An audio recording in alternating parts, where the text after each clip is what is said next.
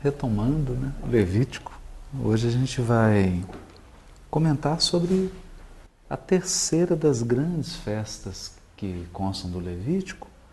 Lembrando que a primeira é a Páscoa, a segunda é Pentecostes, que a gente estudou, e hoje é a festa dos tabernáculos. Essa festa ela está no capítulo 23 de Levítico, versículo 33 até 44. Eu vou ler assim o, o pedaço inicial dela. Versículo 33. Disse mais o Senhor a Moisés: Fala aos filhos de Israel, dizendo: Aos quinze dias deste mês sétimo será a festa dos tabernáculos ao Senhor, por sete dias ao primeiro dia haverá santa convocação. Nenhuma obra servil fareis. Sete dias oferecereis ofertas queimadas ao Senhor, ao dia oitavo tereis santa convocação. E oferecereis ofertas queimadas ao Senhor. É reunião solene, nenhuma obra servil fareis. São estas as festas fixas do Senhor que proclamarei para santas convocações. É... No primeiro dia tomareis para vós outros frutos de árvores formosas, ramos de palmeiras, ramos de árvores frondosas e salgueiros de ribeiras, e por sete dias vos alegrareis perante o Senhor, vosso Deus celebrareis esta como festa ao Senhor, por sete dias cada ano. É estatuto perpétuo pelas vossas gerações. No mês sétimo a celebrareis. Sete dias habitareis em tendas de ramos. Todos os naturais de Israel habitarão em tendas. Para quê? Para que saibam as vossas gerações que eu fiz habitar os filhos de Israel em tendas quando os tirei da terra do Egito. Eu sou o Senhor vosso Deus. Assim declarou Moisés as festas fixas do Senhor aos filhos de Israel. Então é, é, é importante né, Primeiro que a estrutura do texto, ela, parece, ela lembra uma espiral. Ele vai dizendo a mesma coisa, vai repetindo, vai repetindo, só que cada vez que repete acrescenta um fato novo. É muito interessante isso. Né? E quando a gente lê, por exemplo, o Evangelho de João, né, tá, o Evangelho de João tem também essa estrutura. Ele, ele fala uma frase, Aí repete, cada vez que repete, acrescenta um elemento novo. É uma estrutura muito interessante, porque ela lembra círculos concêntricos. Então é como se é, você começasse com um círculo pequeno e cada vez que você repete aquilo, vai ampliando o entendimento gradativamente. É muito, toda a estrutura aqui é essa, inclusive das festas, né? Você começa com a Páscoa, aí depois uma festa com tem um significado mais amplo, que é Pentecostes, e agora a festa das tendas. Né? Que é a, a igreja acabou adotando essa festa das tendas e deu um outro nome, estabeleceu um, um processo diferente, que é chamada festa de ramos, né? a famosa festa de ramos. Associando, inclusive, a entrada de Jesus em Jerusalém, é, toda aquela passagem da vida de Jesus. Né? Mas o, o, que é interessante aqui é que o motivo, a motivação da festa sempre é dada na ordenação. Então, tem um mandamento mandando celebrar a festa e fala-se sempre o um motivo. E o motivo aqui é, é que, se na Páscoa o motivo era você vai celebrar a Páscoa para lembrar que eu libertei do Egito. Né? Vai celebrar Pentecostes para lembrar que eu doei a Torá no Sinai. E agora vai celebrar festa de tabernáculos ou festa das tendas para lembrar que vocês habitaram em tenda depois que eu libertei do Egito.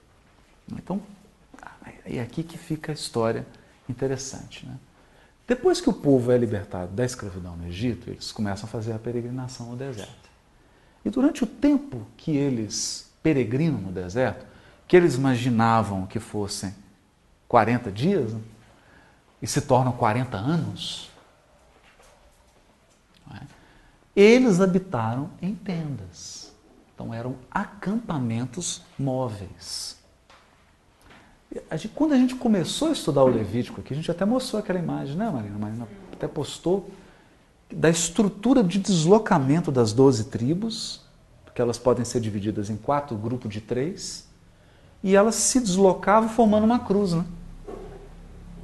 E no meio, a grande tenda do tabernáculo. Então eles moraram em tenda mesmo. E aqui nessa festa eles celebram é, esse fato de morar em tenda. Então, até aqui é, é, é o, o, aspecto, esse acho que fica forte, é o aspecto histórico do fato.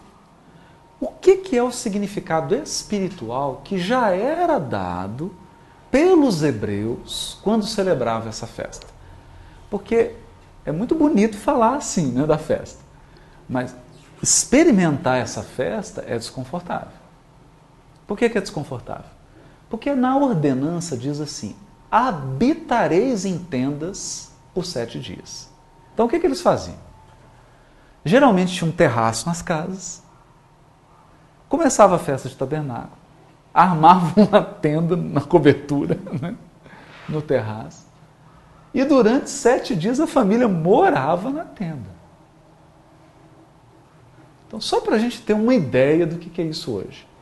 É mais ou menos você fazer um acampamento no quintal da sua casa, com todo mundo da família na barraca. Mas é uma experiência incrível é uma experiência incrível. Então vamos lá, falar um pouco dessa experiência.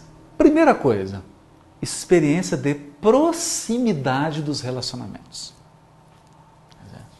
Você está dormindo no pé de alguém, alguém no seu pé. Então, todo mundo amontoado.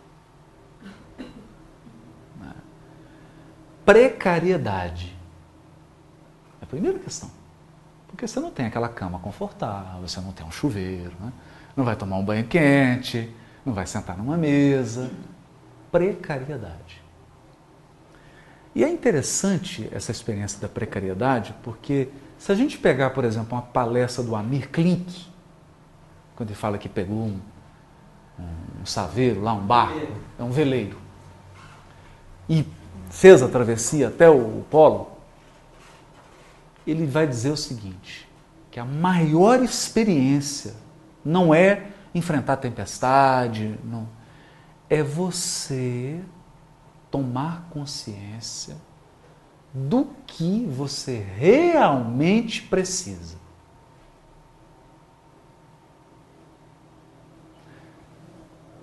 E aí a plateia ficava assim, né? Porque ele disse assim: Olha, eu vou ficar seis meses no mar. Se eu levar 100 gramas a mais de comida, o veleiro afunda. Afunda. Então ele tinha que calcular exatamente a água que ele vai beber, exatamente a comida, exatamente a roupa, tudo. Não pode ter nada. Você não pode nem faltar, porque senão ele morre, e não pode nem sobrar, senão ele naufraga. É um pouco da experiência da tenda. Tem muito a ver com isso. Quer dizer, a festa das tendas é uma festa marcante, porque ela, eu, como é que a gente poderia chamar assim? Eu acho que a palavra a festa do despojamento. Você se despoja porque a gente caminha e vive. E é engraçado isso, né? É, a, a vida da gente, você se acostuma com o conforto e com, e com o supérfluo. Né? Essa é a verdade, não é? Então, você vai se acostumando com aquilo. E, e que não é essencial. Porque essencialmente a gente precisa de muito pouco, né? A gente precisa de muito pouco mesmo para viver e para ser feliz.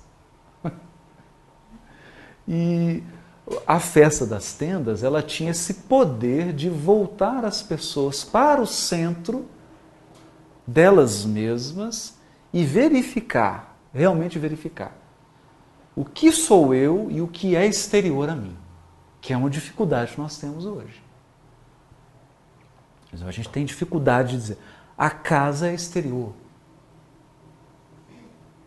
As minhas roupas não são a minha pessoa.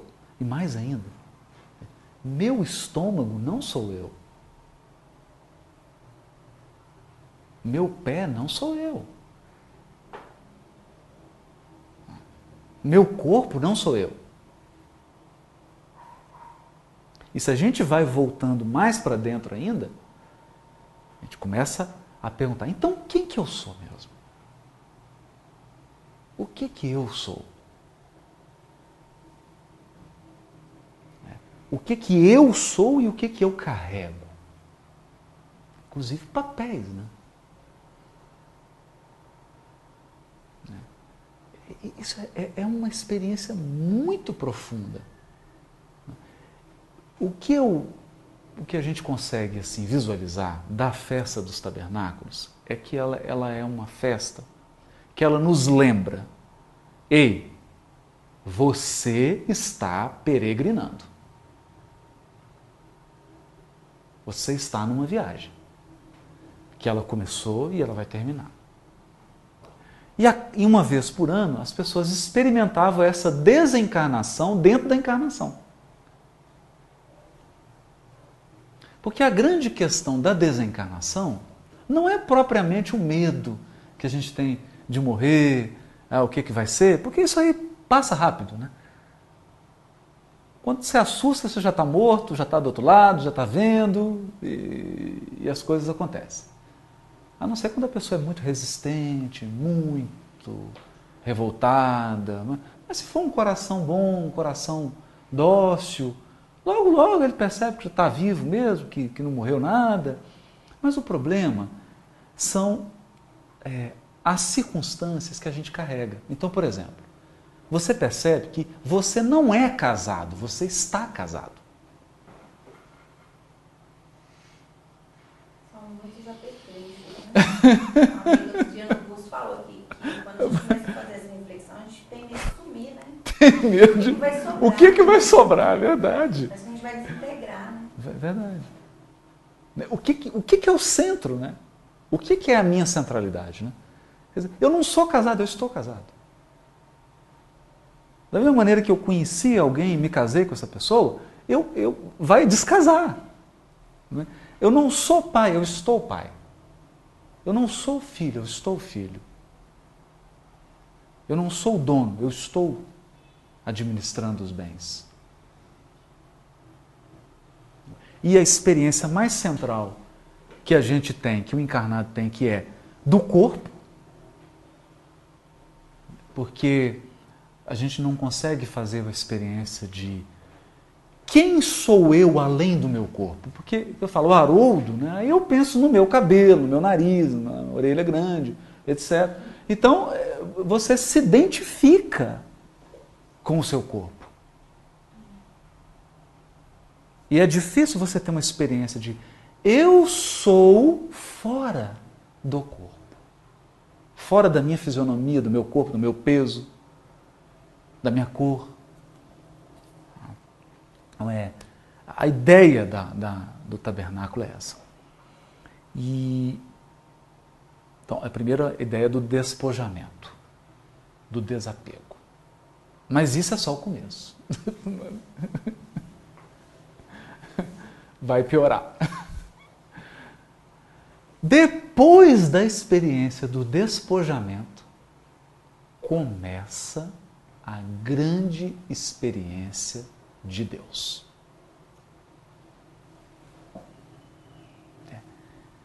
É por isso que festa, a festa dos tabernáculos ela fecha o ciclo das três grandes festas.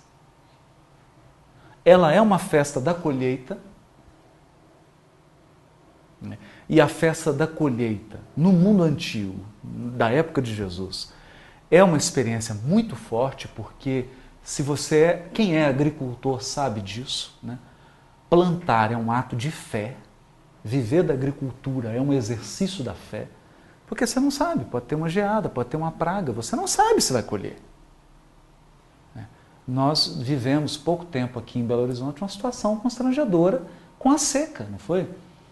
Não chovia de jeito nenhum e começou a dar um desespero em todas as pessoas.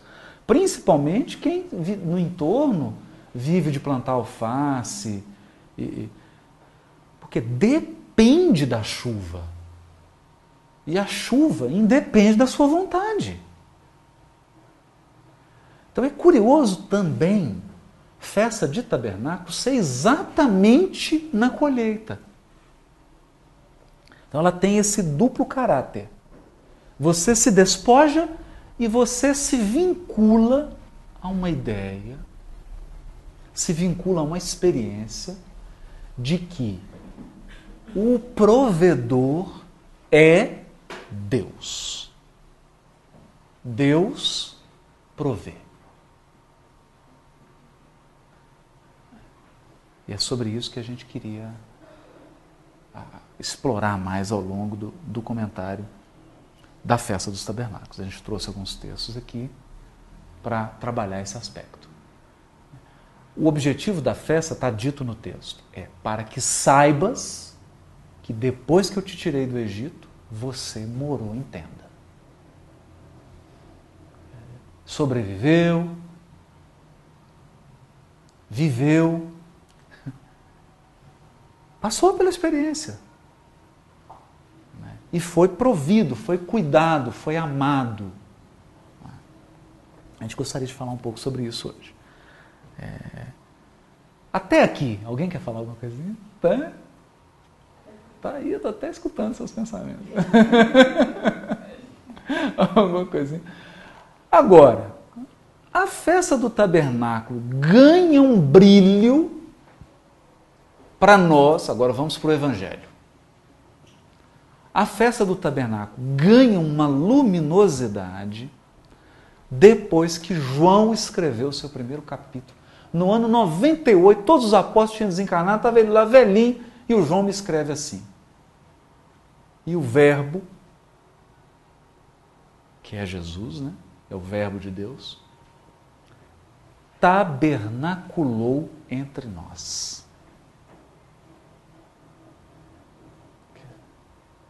Ele começa dizendo: o Verbo se fez carne e o Verbo tabernaculou.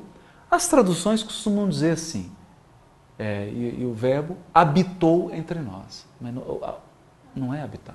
Viveu, morou. Não é, é, morou, viveu, mas não é isso. O verbo grego é skenessel, né, que é armou tenda. Armou a tenda. Tem muita coisa nisso, né? mas basicamente Jesus compartilhou a experiência de viver numa tenda. Compartilhou toda a precariedade, toda a fragilidade, toda a exposição de se morar numa tenda. Então há uma porque fica bonito, né? Ele aceitou a experiência da precariedade humana. Abrindo mão da pujança, da abundância, que é a vida de um espírito que já é puro nos impérios do mundo espiritual. É bonito, por exemplo, quando Humberto de Campos vai descrever no livro Brasil, Coração do Mundo, Pátria do Evangelho. Quando ele vai descrever a chegada de Jesus até onde estava Eliu, ele diz assim: Abriu-se um caminho luminoso de estrelas e flores, e do coração das esferas superiores. Olha. Podia só falar assim, das esferas superiores. Não. Do coração. Já dando a entender que os círculos superiores da vida espiritual são círculos que estão profundamente envolvidos pelo sentimento de amor do Criador. É onde o amor vibra de uma maneira incompreensível para nós.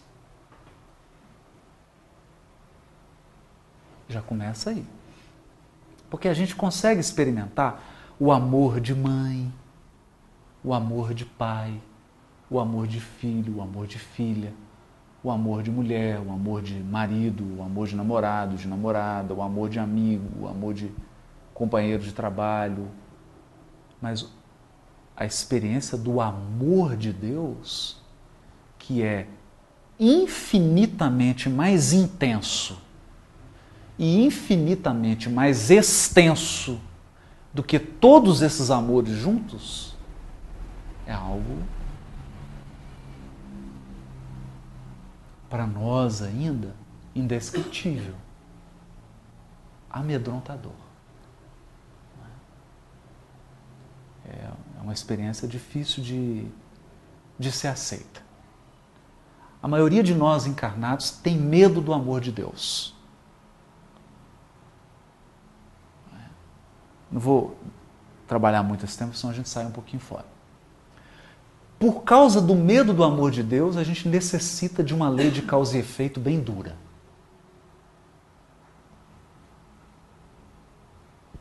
E nós acabamos atraindo situações de resgate muito dolorosas por não se entregar ao amor de Deus, porque a gente não acredita que merece ser amado. Eu ouvi um caso muito assim interessante esse final de semana uma pessoa muito ligada ao Chico me contou que chegou um médico para o Chico e disse assim: Chico, eu tô, olha, uma situação constrangedora. Tem um andarilho em Uberaba e ele, ele fica assim, ele muda de lugar. Então, uma hora ele fica na porta da casa de alguém, ele fica ali um mês. Aí a pessoa dá comida, dá água, cuida, depois ele sai. E agora, Chico, ele está na varanda do meu consultório. Já tem um mês, Chico, eu não sei o que, que eu faço, porque eu, eu me sinto. Não dá para eu tirar ele, Chico. Mas está dando um trabalho que eu tenho que levar almoço, tenho que levar janta, levo água, levo tudo. Chico, o que, que eu faço? Aí o Chico falou assim: Meu filho, não se preocupe. Em pouco tempo ele sairá de lá. Infelizmente. Porque o sentimento de culpa dele é tão grande que ele não se permite ter um lar.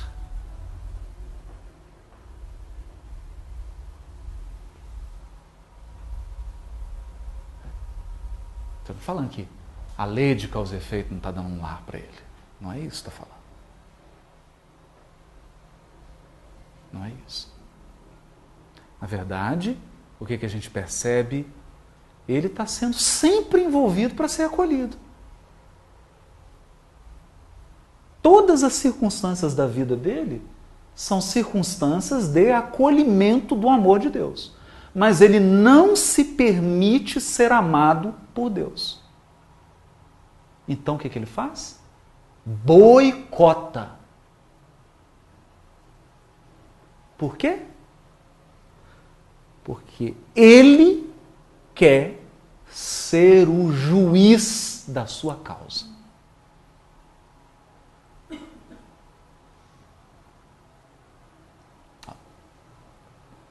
Vamos sair um pouquinho, né? Basicamente é o seguinte: lei de ação e reação não é lei de talião.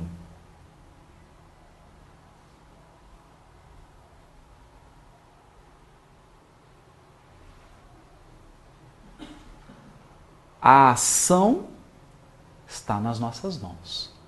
A reação está na pauta da misericórdia de Deus. Mas, se eu permito que o meu afastamento de Deus, se eu permito que a minha culpa me torne incapaz de experimentar o amor de Deus, eu vou atrair uma experiência de talião. Então vamos lá, para a gente ter uma ideia disso, né? O pai de André Luiz teve duas amantes ao mesmo tempo. E a esposa. Desencarnou. O que, que aconteceu? Continuou com as amantes, não é claro. O que, que aconteceu? Ele foi pro céu. Que o que aconteceu? Foi pro céu. Céu da boca. né? Tá lá no umbral com as duas amantes. E a mãe numa esfera, numa colônia que é superior ao nosso lar. Então vamos lá. Julgamento, sentença. Qual que é a sentença? Ação e reação. Ele vai vir casado e a esposa vai ter dois amantes, vai trair ele. Não é isso? É, gente. Lei de ação e reação. Não é isso que os espíritas falam? Você tem que sofrer tudo que você fez, ora. Você vai casar apaixonado agora, com uma pessoa que você é apaixonado por ela. De repente, cinco anos depois do casamento, ela vai chegar e falar: Bem, o negócio é o seguinte, eu não te amo mais eu amo outros dois. E eu quero que você pague 20% de pensão, eu vou ficar com a casa, com os meninos e com os dois amantes. Lei de ação e reação. É? Então vamos ver se é. Porque essa é a crença no movimento espírita. Essa é a crença arraigada de nós espíritas. Mas o curioso é que o André Luiz tem uma conversa com a mãe dele. E ele fica assim acanhado, né? Mãe, e o papai, né? Ela fala, eu estou acompanhando seu pai. Eu estou acompanhando seu pai. É, mãe. Pois é, a senhora viu com quem que ele está? Vi. Com as nossas duas irmãs.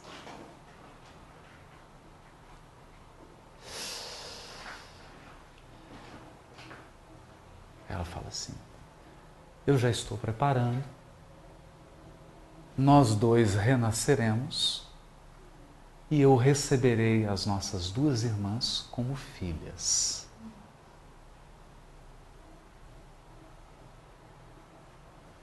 Aí você fala: Não, não é possível. Cadê a justiça? Essa lei está frouxa. Não tem.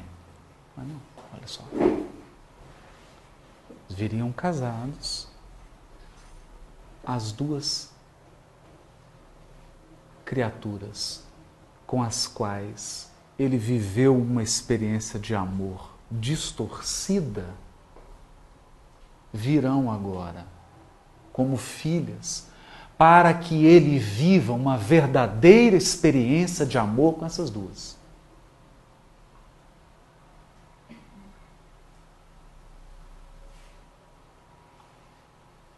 As...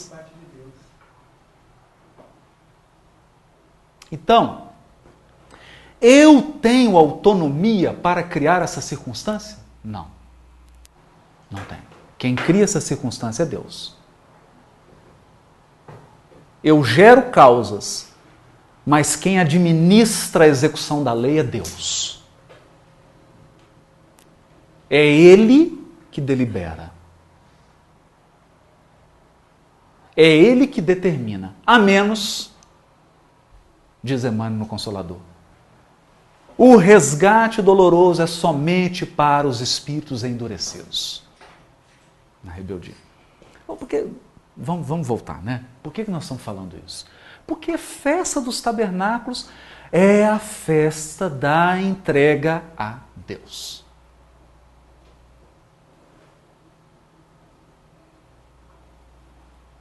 Deus está no comando.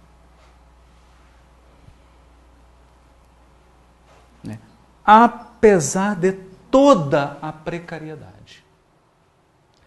E a vinda de Jesus ao orbe é essa grandiosa lição. Por quê? Porque toda a vida de Jesus está cercada de aparente precariedade.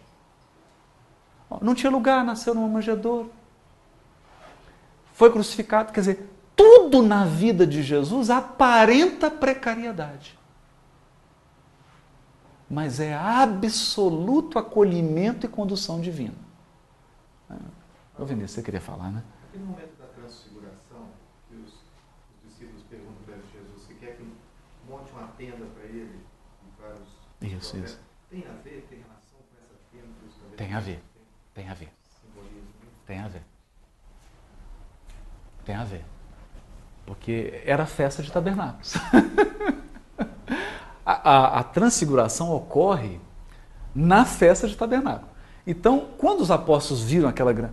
Jesus, Moisés e Elias, tá a turma toda, né? Então, as três, as três revelações. né? E aí que eles falam? Vamos, vamos fazer a. Vamos celebrar a festa aqui mesmo? Vamos marcar. É o que Pedro sugere. Vamos fazer a festa aqui? Vamos armar a tenda e ficar aqui? Claro, quem não quer. Né? Jesus fala: não. Nós vamos lá para a confusão em Jerusalém.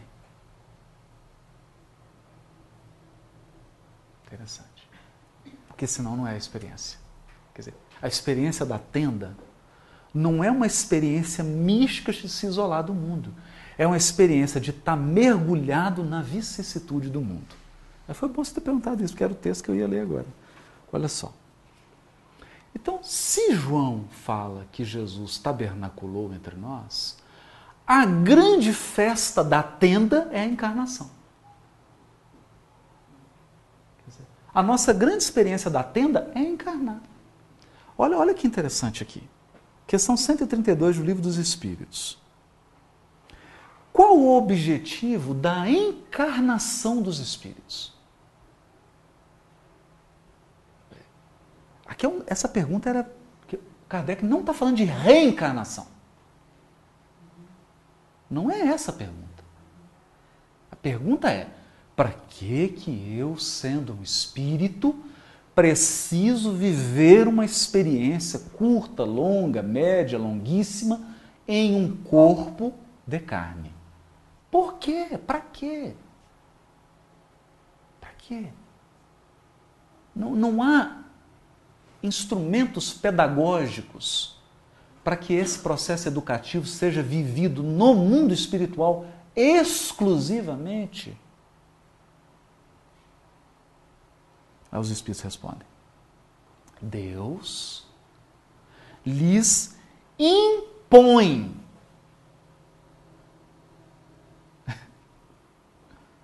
a encarnação. Não está não tá falando convida a encarnar, não. Oferece, não. Impõe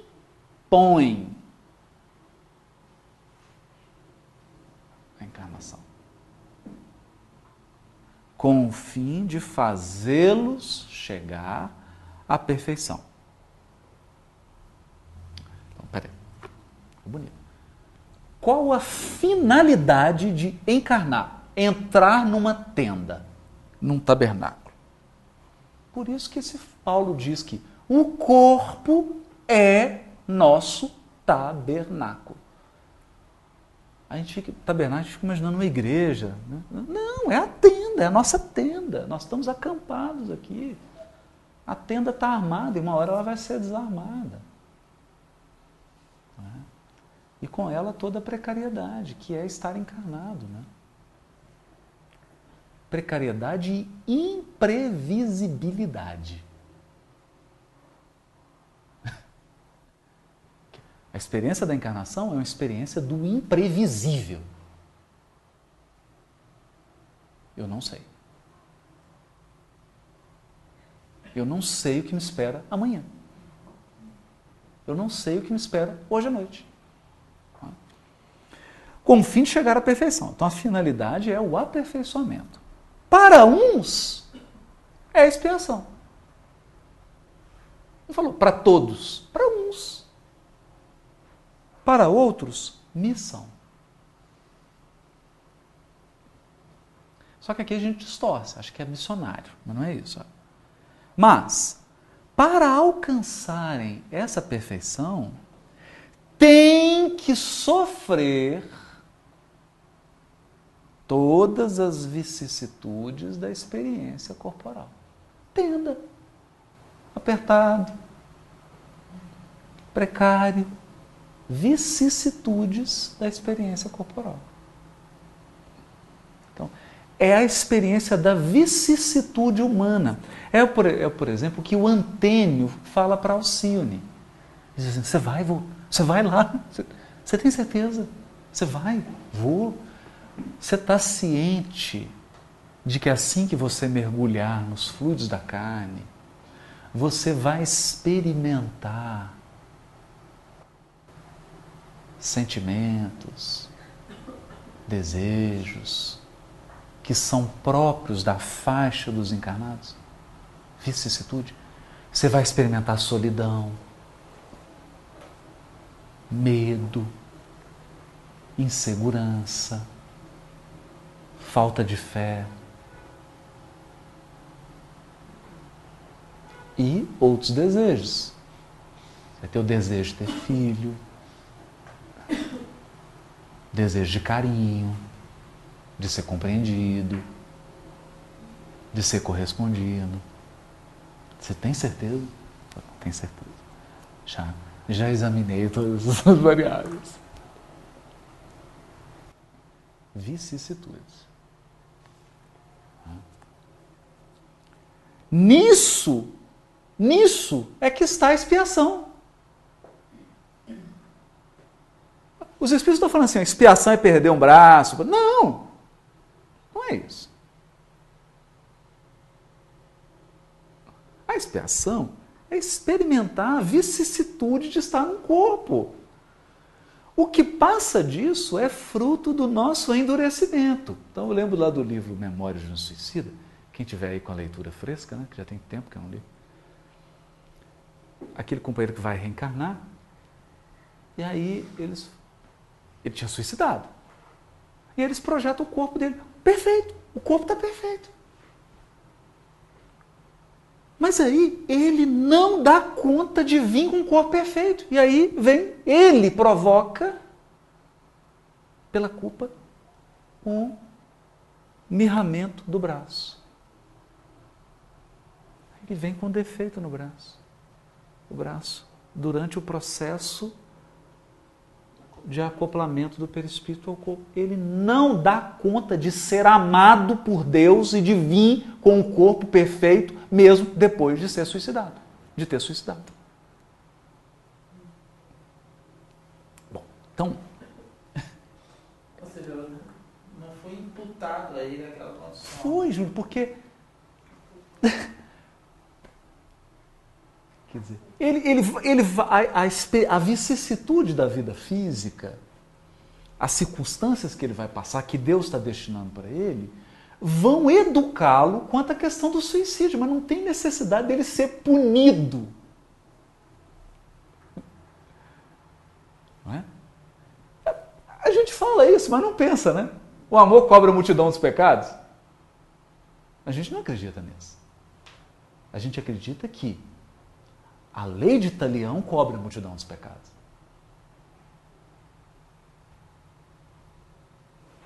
Eu tenho que passar pela mesma experiência que eu causei para poder resgatar. Ou seja, gira em torno da culpa o tempo todo. Gira em torno da culpa. Anu, É aqui incrível, nas né? nossas reflexões em torno da tarefa da evangelização, a gente tem conversado em torno da questão de que o próprio evangelizando dá sinais do que ele precisa para sentir essa mensagem, né? Partindo desse princípio, Nossa. dos recursos didáticos, né? Que, serão melhores para ele.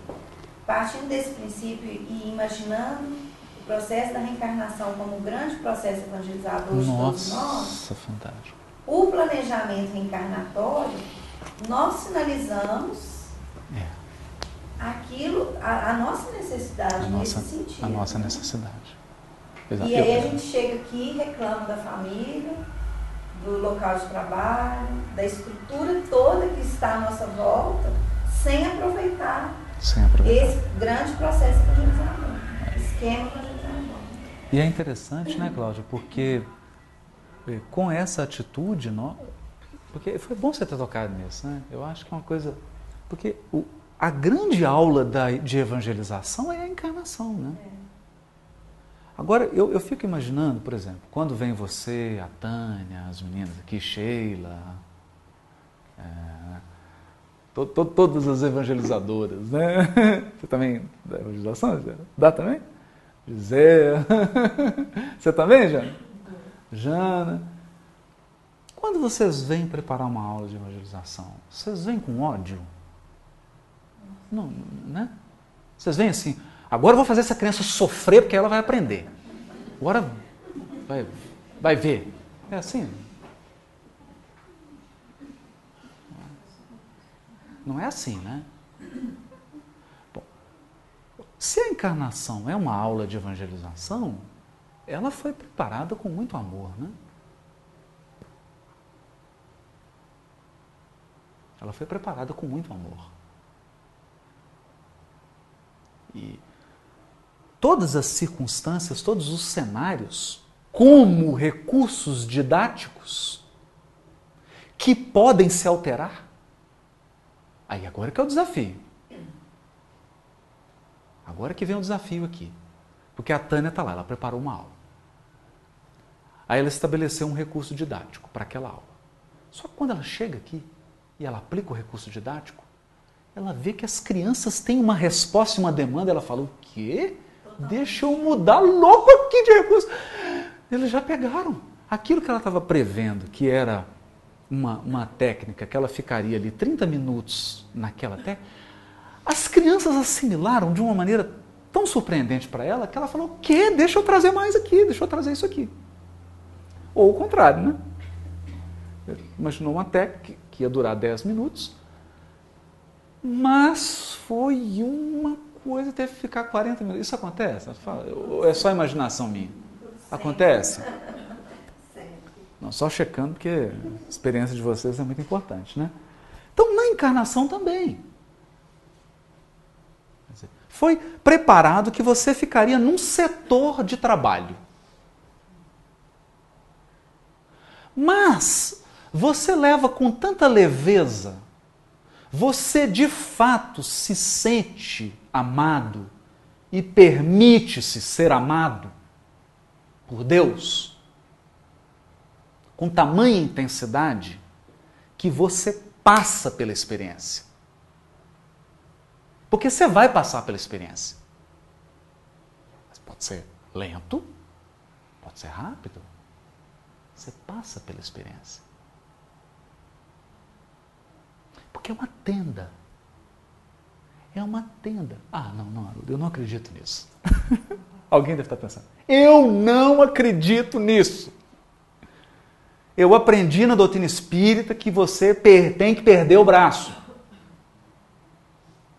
Tem que perder a perna.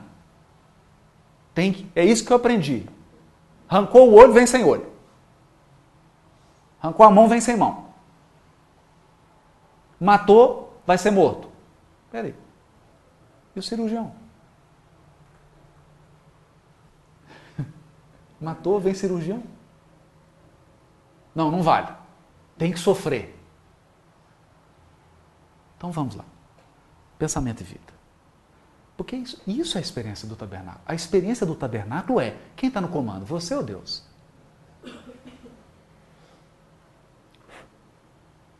Essa é a questão. Você ou Deus? É Deus. Mas eu vou deixar que Ele me ame? É difícil. Por quê? Porque permitir-se ser amado e ser conduzido significa conectar-se e reaproximar-se de Deus. Ah, mas isso é muito bom. É, mas isso significa perda de controle. e tirar controle do encarnado é levar ele para o hospital psiquiátrico. Porque a gente não suporta perder controle. Agora, olha que bonito. Quando o Emmanuel fala sobre o dever, ele diz assim: o dever define a submissão que nos cabe a certos princípios estabelecidos como leis pela sabedoria divina para o desenvolvimento de nossas faculdades. Princípio não falou regra. É diferente. Juridicamente tem diferença. Por exemplo, vou dar um exemplo. Princípio da privacidade é um princípio. A regra de que eu não posso abrir uma correspondência de outra pessoa é uma regra.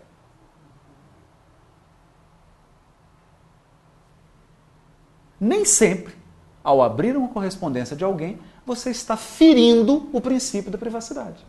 Não é? Eu posso chegar, ô oh, Cláudia, você abre para mim? Chegou uma carta aí no meu e-mail, então você podia abrir para mim. Não pode? Não é? Ou uma carta está sendo utilizada para cometer um crime. Então a autoridade vai lá com a ordem, abre a carta. Está sendo ferido o princípio? Então o princípio não é regra. O dever é a submissão aos princípios, não a regras. Olha. Para viver em segurança, ninguém desprezará a disciplina. Interessante obedecem às partículas elementares no mundo atômico, obedece à constelação na glória da imensidade. Então, obediência é eu não estou no controle. Então vamos repetir todo mundo 300 vezes. Eu não estou no controle. Agora isso é difícil, né? Por quê? Eu não estou no controle?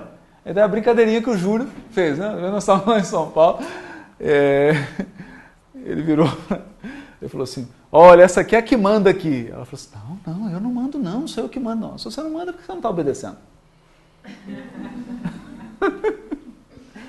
não, eu sei que manda, por que você não está obedecendo? Não é? Então, se é Deus que manda, por que nós não estamos obedecendo? Aí o Emmanuel diz assim: Dessa forma, pode-se simbolizar o dever como sendo a faixa de ação. Faixa de ação. No bem que o Supremo Senhor nos traça a responsabilidade para a sustentação da ordem e da evolução em sua obra divina no encalço de nosso próprio aperfeiçoamento. Ou seja, Deus não dá tarefas, ele te dá uma faixa de ação.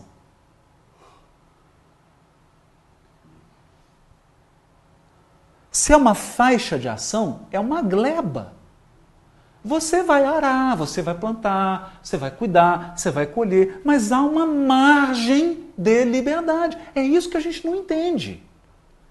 Como que o espírito puro ele se torna cada vez mais obediente. Quanto mais obediente ele é, mais liberdade ele tem. Por quê? Porque quanto mais obediente, maior a faixa de ação dele.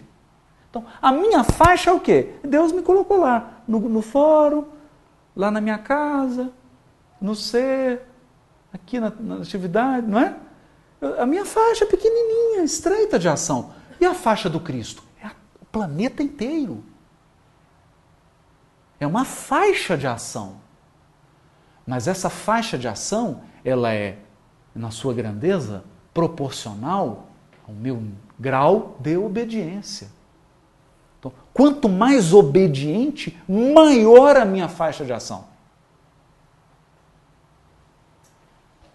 É lindo isso, não é? Quando você fala Porque... que Deus está no controle, nós não estamos no controle, aí é. você vem e fala sobre a disciplina sua faixa de ação, aí você começa a refletir o que é esse controle, né? É. Porque você, você faz a opção de seguir a Deus, mas ao mesmo tempo você tem esse, você utiliza o controle né, sobre você, para É. você, né? Porque não, porque Não não. é que, É. que Deus está no controle, eu sou descontrolado. Porque é, é- Eu consigo. não, não, é bonito, né? Porque ele fala assim, olha o Emmanuel de bonito, né? É, é, o dever é uma faixa de ação no bem que o Supremo Senhor nos traça a responsabilidade. Isso. Então é bonito, né? Porque controle não é responsabilidade. E Quando a gente vai saber entre quando sou eu que estou querendo ter o controle e quando é Deus que controla? Tipo assim, Ô, Marina, se eu- se eu soubesse essa Olha, você não sabe como é que eu estou buscando essa resposta. E eu vou te, e eu vou te dizer uma coisa, viu? Perguntei. Eu vou te dizer uma coisa. Essa é uma experiência que você faz a cada segundo. Cada vez mais eu, eu, eu tenho pensado nos momentos em que Jesus se recolhia. Para preparar esse estudo aqui, eu, eu comecei a pesquisar no Evangelho eu já estou chegando a algumas conclusões. Por exemplo, antes de todos os marcos importantes da encarnação de Jesus, ele se afastou e se recolheu. Porque a gente acha que é mágico, sabe? Que você sabe o tempo todo. Isso não existe. A cada, momento, a cada momento você tem que fazer um recolhimento e ver o que, que é. Sabe por quê?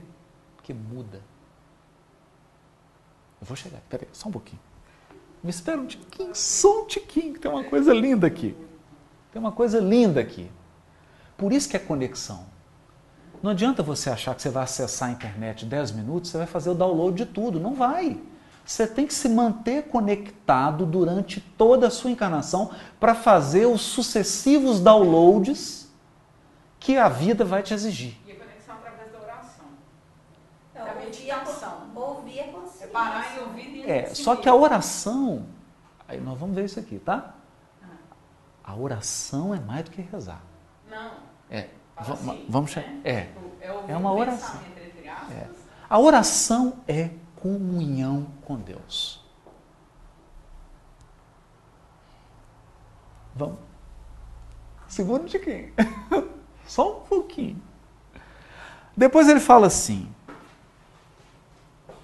desse modo, pela execução do dever, região moral de serviço em que somos constantemente alertados pela consciência.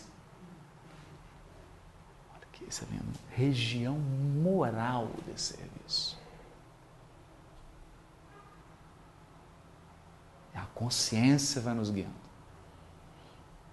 Por que a consciência? Porque a lei está escrita lá nela. Onde está escrita a lei de Deus? Na consciência. É. Mas, espera só um pouquinho, vamos lá. Tem uma coisa bonita aqui. Visa ainda outro fim à encarnação. O de pôr o espírito em condições de suportar a parte que lhe toca na obra da criação. Nossa. Hã? Como assim? É? Pois é. Só Deus sabe. E a encarnação é um treino, é uma preparação para que a gente tenha condições de assumir a parte que nos toca na criação infinita.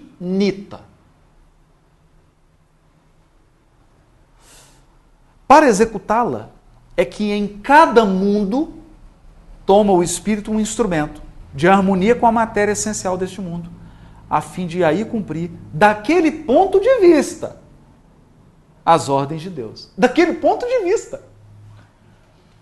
Por que daquele ponto de vista? Porque você só vai cumprir a ordem de Deus mesmo quando você for puro e tomar posse da parte que lhe compete na criação infinita.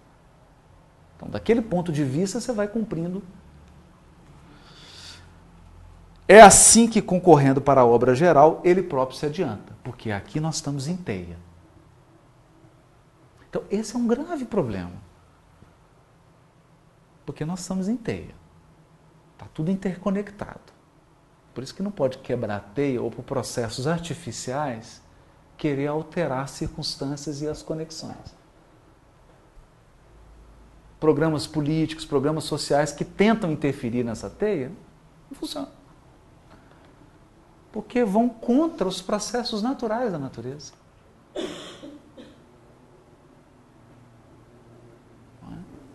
Bom, agora aqui, aqui tem uma parte bonita.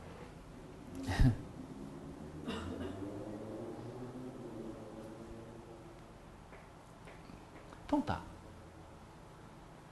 E como é que é isso? Como é que é a tenda? Como é que é esse processo da comunhão? Como é que é isso? Esse processo ele é duplo. E o Evangelho é a boa nova. Né? Então, o Evangelho é a notícia de que o reino de Deus está próximo. eu tenho dois processos. Eu posso me conectar com Deus e começar a desenvolver um grau de obediência e aceitar ser amado.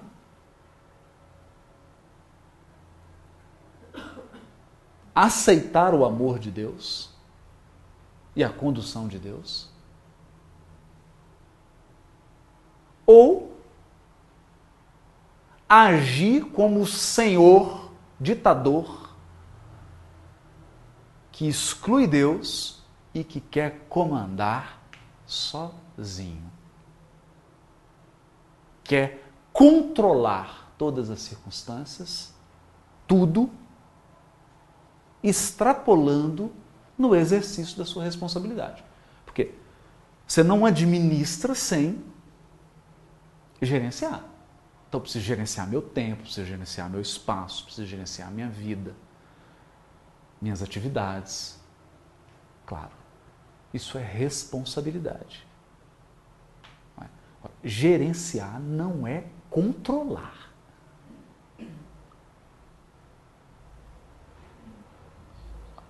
O imprevisível está sempre acontecendo. E eu estou sempre sendo contrariado. Graças a Deus. Então vamos lá.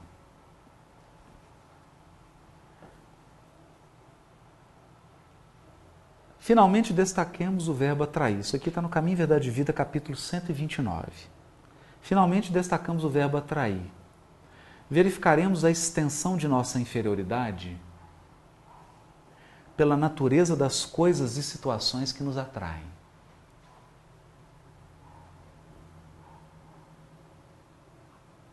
A observação de Tiago é roteiro certo para analisarmos a origem das tentações. Recorda-te de que cada dia tem situações magnéticas específicas.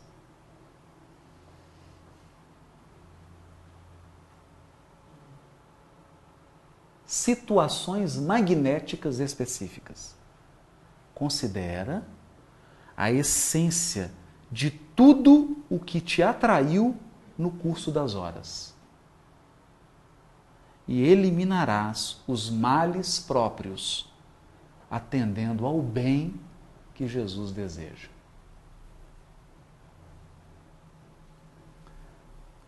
Calma, vamos com calma. Essas situações magnéticas que são circunstâncias, acontecimentos, os menores. São os recursos didáticos da evangelização. E nós só nos vinculamos a essas circunstâncias em função de sintonia.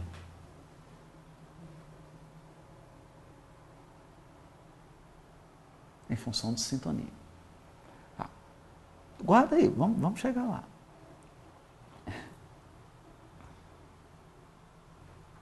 Vamos lá.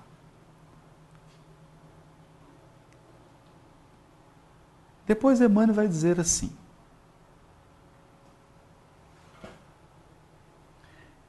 Isso está no livro Ceifa de Luz, capítulo 17. Em qualquer plano ou condição de existência, estamos subordinados à lei de renovação.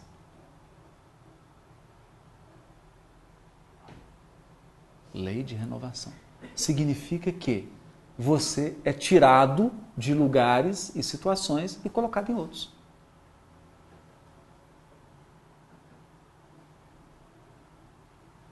Isso é tenda. Você acampou hoje aqui, amanhã você acampar em outro dia, outro lugar. Lei de renovação. À vista disso, sempre que nos vejamos inclinados a envaidecermos por alguma coisa, recordemos, olha que lindo isso aqui, eu vou ler devagarzinho. Recordemos que nos achamos inelutavelmente, inelutável é, não adianta lutar, não adianta brigar, não adianta fechar a cara, não adianta ficar rebelde, não tem opção. Nós nos encontramos, nos achamos inelutavelmente ligados a vida de Deus, que, a benefício de nossa própria vida, ainda hoje, tudo pode rearticular, refundir, refazer ou modificar.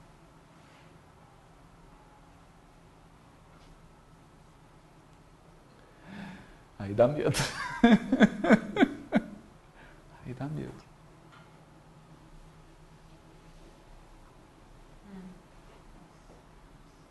Essa, essa é a experiência da peregrinação. Essa é a experiência da festa de tabernáculo. Por quê? Porque quando a gente lê isso aqui, dá medo, porque nós somos pessimistas e não conseguimos ser amados. Porque a gente não imagina que é sempre em nosso benefício. É sempre em nosso benefício. Não é?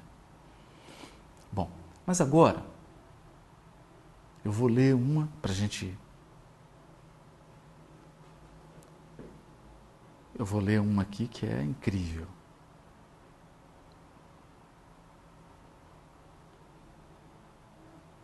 Olha. Isso está na, na, no livro Coragem. Livro Coragem. Olha aqui. Capítulo 24. Ah, coragem não é à toa. Coragem não é à toa. E aí nós vamos começar. Lembra lá daquelas situações magnéticas que cada dia traz, etc. Né? Chama oração e atenção. É o título da mensagem. Oração e atenção, que era o que você falou.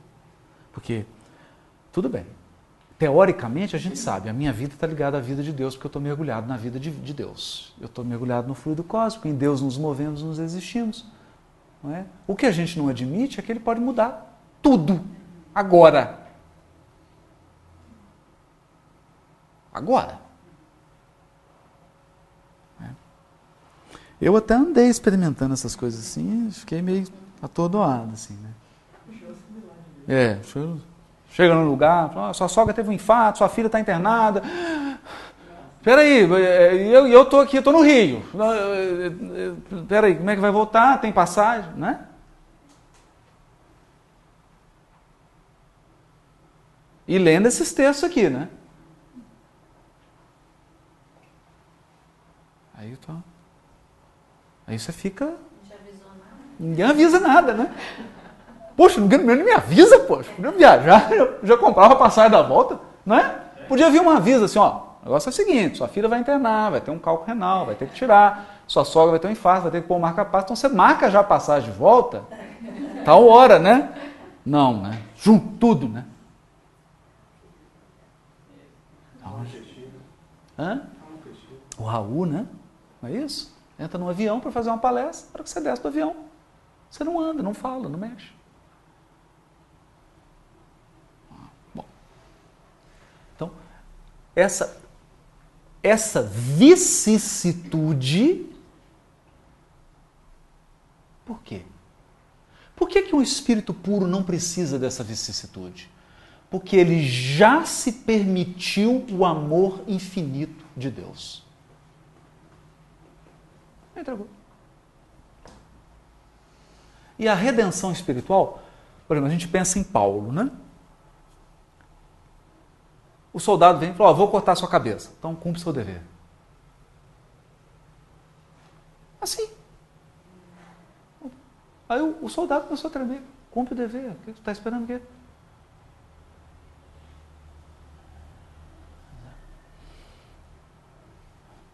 a criatura já estava num nível de conexão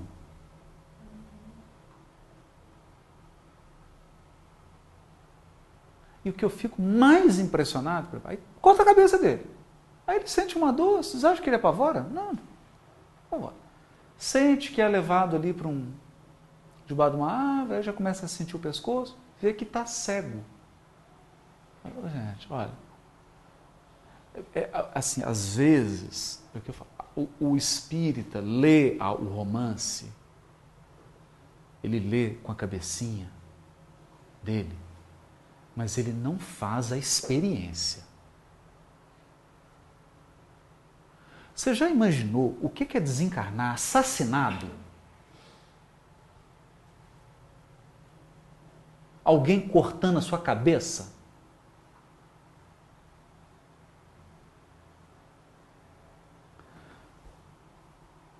Já não é uma experiência para criança espiritual. Isso já é uma experiência Aí você chega num plano espiritual cego.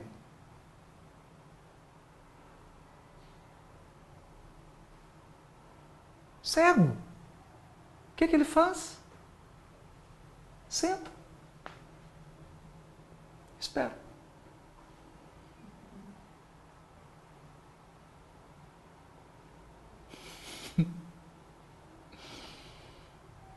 Aí chega Ananias. Ou seja, o Paulo ele já havia alcançado um nível de integração e de entrega que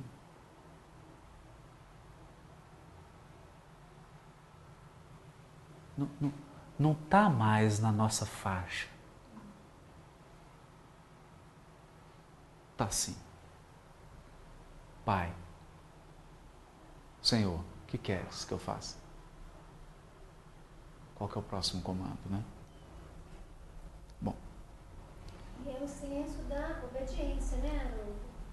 Plena. Porque ele, Plena. ele não entra na culpa, não cai no remorso, responde de Damasco, por causa desse, da vivência da dele, obediência. da obediência, na lei. Da obediência. Porque era curioso, né? Ele poderia entrar num processo de culpa, que o processo de culpa um processo de autopunição. É um processo em que eu me torno juiz da minha causa e eu acho que agora eu vou proferir a sentença e vou me condenar.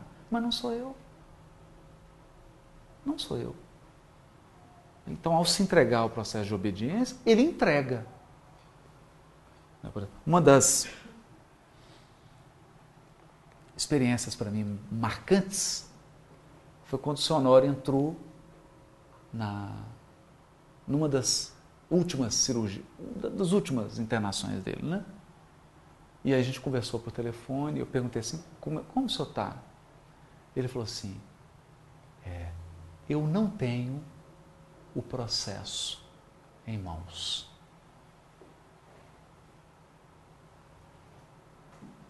Vamos aguardar a misericórdia divina.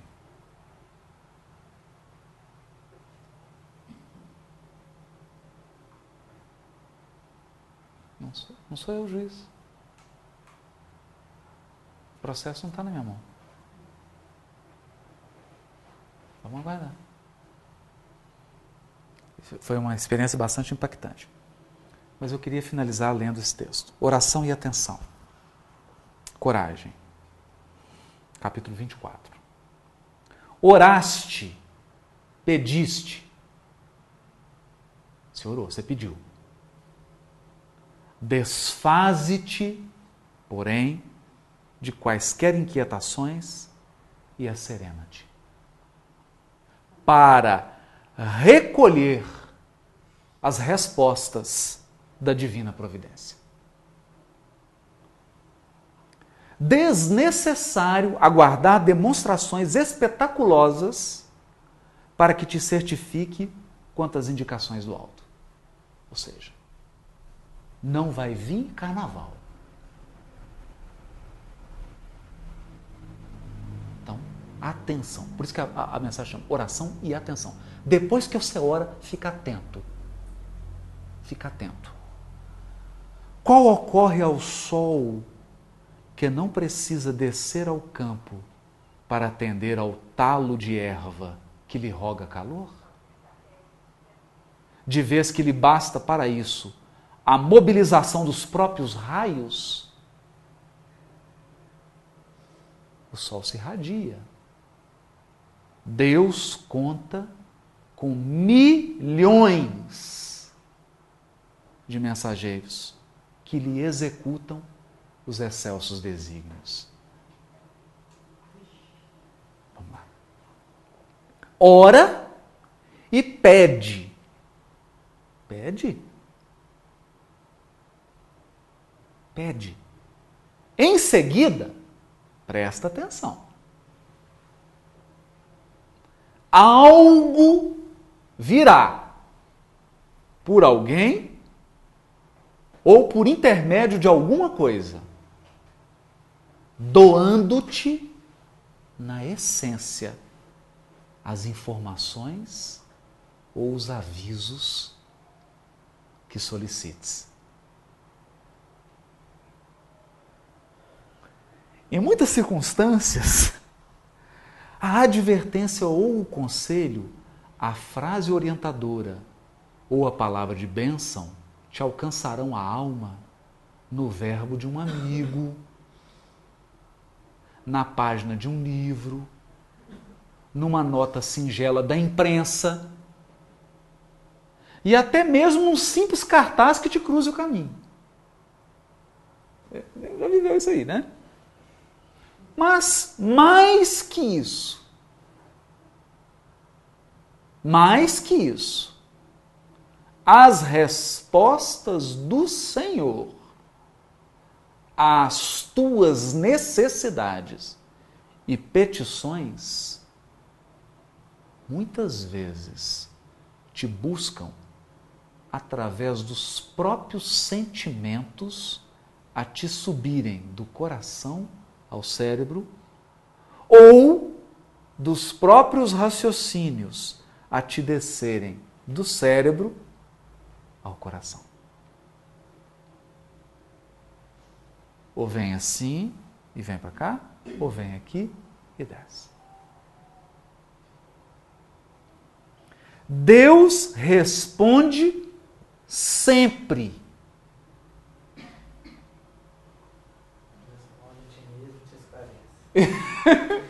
sempre. Seja pelas vozes da estrada, pela pregação ou pelo esclarecimento da tua casa de fé, no diálogo com a pessoa que se te afigura providencial para a troca de confidências, nas palavras escritas, nas mensagens inarticuladas da natureza, nas emoções que te desabrocham da alma, ou nas ideias imprevistas que te fulgem no pensamento. Ele está repetindo o que ele falou no parágrafo anterior a te convidarem o Espírito para a observância do bem eterno. O próprio Jesus, mensageiro divino por excelência, guiou-nos à procura do amor supremo. Quando nos ensinou a suplicar: Pai nosso que estás nos céus, santificado seja o teu nome, venha a nós o teu reino, seja feita a tua vontade, assim na terra como nos céus. E dando ênfase ao problema da atenção, recomendou-nos escolher um lugar íntimo para o serviço da prece, enquanto ele mesmo demandava a solidão para comungar com a infinita sabedoria. Recordemos o Divino Mestre e estejamos convencidos de que Deus nos atende constantemente. Imprescindível, entretanto, fazer silêncio no mundo de nós mesmos, esquecendo as exigências e desejos. Depois que você pediu, você tem que esquecer. Na hora que você pede, tem que ter o desejo, mas depois que você pediu, tem que esquecer. Exigências e desejos, não só para ouvirmos as respostas de Deus, mas também a fim de aceitá-las, reconhecendo que as respostas do alto são sempre, sempre em nosso favor, conquanto às vezes, de momento, pareçam contra nós.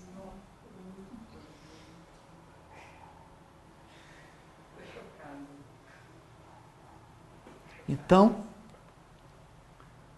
dever de casa para mim, para todos nós e para quem está acompanhando o Levítico. Faz a experiência. Eu estou fazendo. Faz a experiência. Testa. Liga. Faz a prece. Pede. Pede e fica atento para você ver. O que, que acontece? Só que tem um detalhe. Quando Kardec diz que a justiça divina se manifesta tanto nas mínimas coisas quanto nas máximas, isso exige atenção.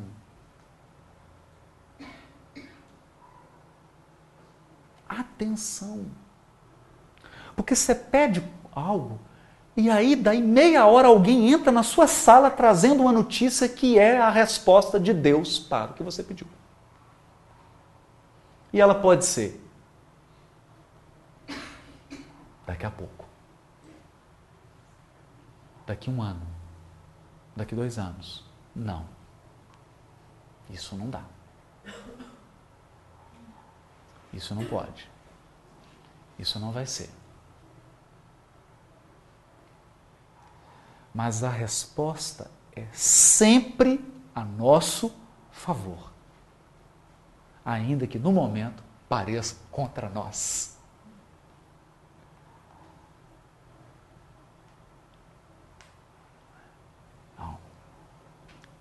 A, a dificuldade dessa experiência é quando a resposta é não.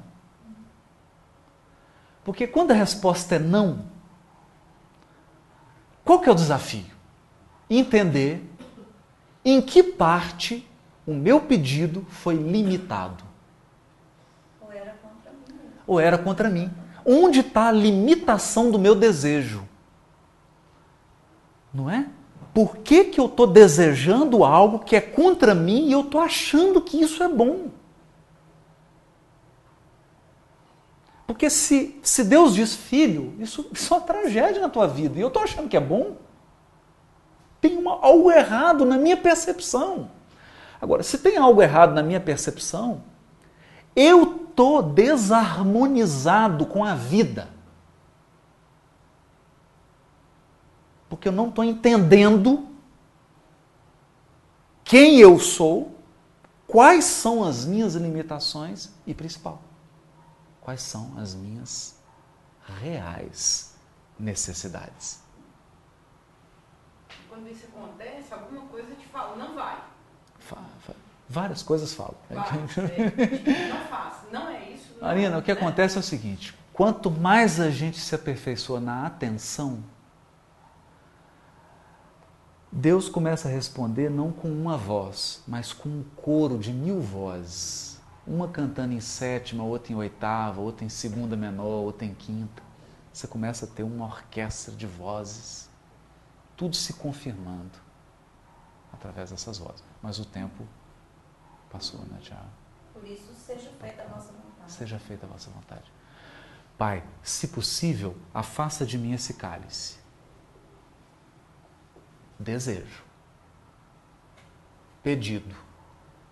Expressão do desejo. Mas que não seja feita a minha vontade, mas a tua. Isso significa, Pai, eu desejo, porque vida sem desejo não é vida.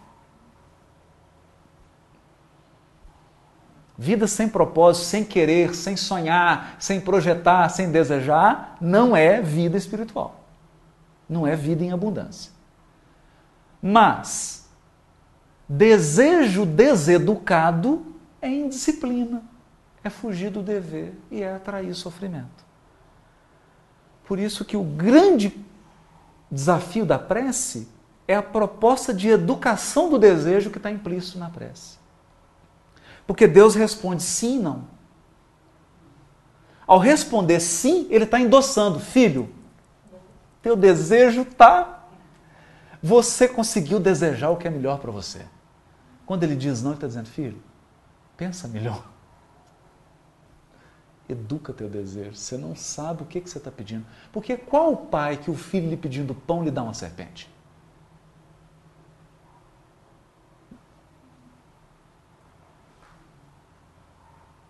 Ou dá uma pedra? É o contrário, né? Qual o filho que pedindo pão o pai lhe dá uma pedra? Ou pedindo peixe lhe dá uma serpente? Deus está sempre dando pão e peixe. O problema é quando a gente olha para a serpente e vê peixe.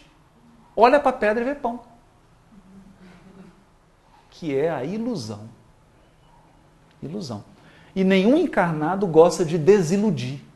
Só que desiludir é evolução.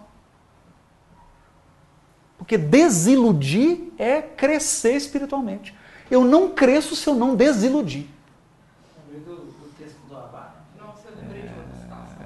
Fala né, que que quem, quem, quem, ele fala que passa a ser servo desse novo Senhor, né? Faça ser servo desse novo assim que- Senhor. É verdade.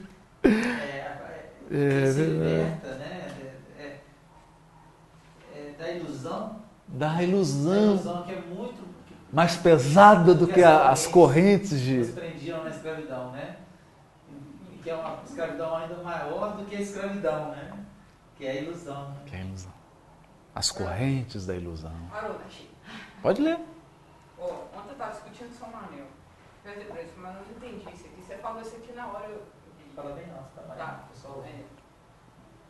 É, Não vou ler tudo. É, só o trechinho que o só tempo tá- O trecho que eu acho que tá, tá a ver com. Ante os falsos profetas, do livro Religião dos Espíritos, né? E aí é o terceiro parágrafo. Não despertarás a fome do peixe com uma isca de ouro, nem atrairás a atenção do cavalo com um prato de pérolas, mas sim ofertando-lhes a percepção leve bocado sangrento ou alguma concha de milho. Isso aí. Isso aí. Então, Você entendeu onde? sim, com certeza. Porque é exatamente isso. Cada, cada consciência está num patamar de evolução e necessita de um processo de nutrição que é diferente. Agora, o bonito disso é que o cavalo está comendo milho, mas é o milho que vai fazer ele sair de cavalo para uma outra espécie superior, né? O peixe está sendo atraído pela minhoca, mas é a minhoca que vai fazer ele viver a experiência de peixe e passar para uma superior. Então, quando a gente enxerga isso, o milho não é ruim, a minhoca não é ruim, são tudo experiências evolutivas. Aí o bonito, porque a gente consegue afirmar com Paulo, tudo me é lícito. Comer minhoca, milho, mas nem tudo me convém. Porque quando eu, eu entro para dentro de mim e eu descubro quem eu sou, quem verdadeiramente eu sou, eu identifico que tipo de nutrição eu necessito. E, e o grande orgulho, porque o orgulho não é só você fingir que é algo maior do que você é. É um grande orgulho também você fingir que é menor do que você é. Né? Porque a humildade é ser você e identificar o teu alimento evolutivo. Aquilo que vai te nutrir. Aquilo que vai polarizar o, o crescimento espiritual. Quando a gente identifica isso, né? Não, nesse meu atual piso, nesse meu atual estágio evolutivo, esse alimento deve polarizar a minha necessidade de crescimento. E é essa experiência que eu vou viver. Isso é lindo. Porque aí eu paro de querer ser um primata e paro de querer ser um anjo e eu vivo o agora. Quem eu sou. E respeito o outro. Quem ele é. A experiência dele, a limitação dele, o círculo dele, a nutrição dele. E acabou. acabou, né? Fazer a prece? Quem quer fazer a prece?